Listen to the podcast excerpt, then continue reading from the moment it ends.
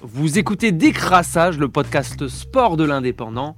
Temps additionnel 5 minutes en compagnie de Guillaume Richaud et on va commencer par la Coupe du Monde qui bat son plein.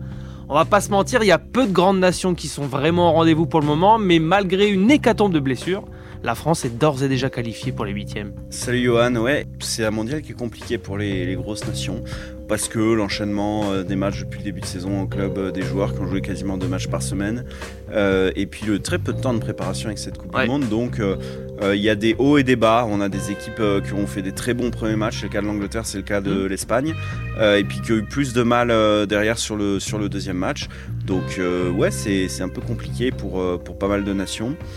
Et puis pas pour la France. Euh, la France avait gagné le premier match contre l'Australie, 4-1. Euh, France-Danemark, 2-1. Alors là, c'est un peu plus bizarre parce qu'ils ont, mené 1-0, ils se sont fait rattraper, puis ils marquent en toute fin de match grâce à Mbappé, on va y revenir. Euh, mais en fait, dans le scénario, ils étaient quand même euh, au-dessus. Euh, ils font une excellente première mi-temps où ils ont beaucoup, beaucoup d'occasions.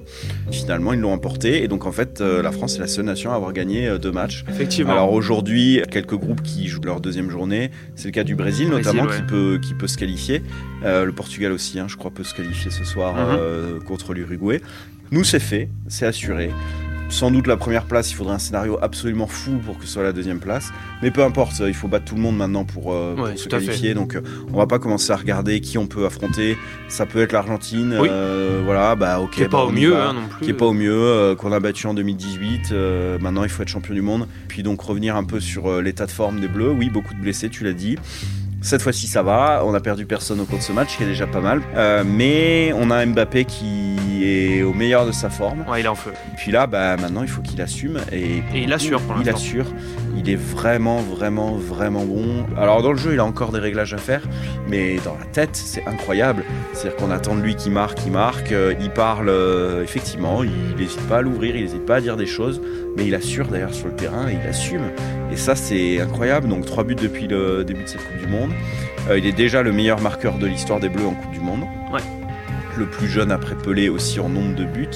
Euh, c'est tout ça à 23 ans. Tout ça à 23 ans. Il avance à une vitesse euh, folle. on a aujourd'hui un Mbappé qui est au meilleur de sa forme sur la saison. Prochain rendez-vous mercredi. Tunisie-France, c'est le match de la qualification. On ça va faire tourner, un peu. Ouais. Mm. Alors Mbappé, à mon avis, tournera pas. Mais mais oui, ça va, ça va tourner. Euh, Mbappé, il veut pas tourner, lui, il veut enchaîner les matchs. Et soigner ses stats, peut-être Soigner ses stats. Puis après, huitième de finale, a priori, si on finit premier de poule, ce qui est le cas à 98%, ce sera dimanche à 16h. Alors, on va parler un petit peu rugby en attendant de reparler Coupe du Monde prochainement. Pendant ce temps euh, de Coupe du Monde, bah, ça joue en top 14. Ça joue en top 14. On a eu, on a deux journées là pendant la Coupe du Monde. La première cette semaine, la suivante, euh, et la prochaine la semaine suivante. Ça joue. Alors, c'est une journée qui est un peu bizarre avec euh, des clubs qui ont récupéré leurs internationaux, d'autres qui ont, mhm. l'obligation de les, faire, euh, les mettre en congé. Euh, donc ça va être pareil la semaine prochaine. Hein. Ceux qui n'ont pas pu souffler cette semaine devraient souffler la semaine prochaine. Encore un espèce de faux doublon. Ça n'a pas bénéficié à Toulouse, hein, qui a été moyen, très moyen. Toulouse qui est premier du classement, hein. très moyen dimanche soir, hier soir contre Lyon. Ça a plus bénéficié à d'autres à d'autres clubs qui ont montré des, beaux visages. Hein. C'est le cas du Racing qui a écrasé Clermont. C'est le cas aussi de La Rochelle qui a écrasé Castres. Euh, et en revanche, c'est aussi le cas de Perpignan qui a battu Bordeaux. Euh, il ne gagne que de 3 points, 23-20. Hein. On, sait que l'écart est ténu, euh, mais ça n'empêche que Perpignan a gagné et Perpignan prend un peu d'air au classement par rapport à Brive qui est dernier on le répète, hein, quand on est Perpignan, on regarde derrière, on regarde pas devant. Et il faut laisser au moins jusqu'au bout de la saison une équipe derrière. pour l'instant, c'est le cas.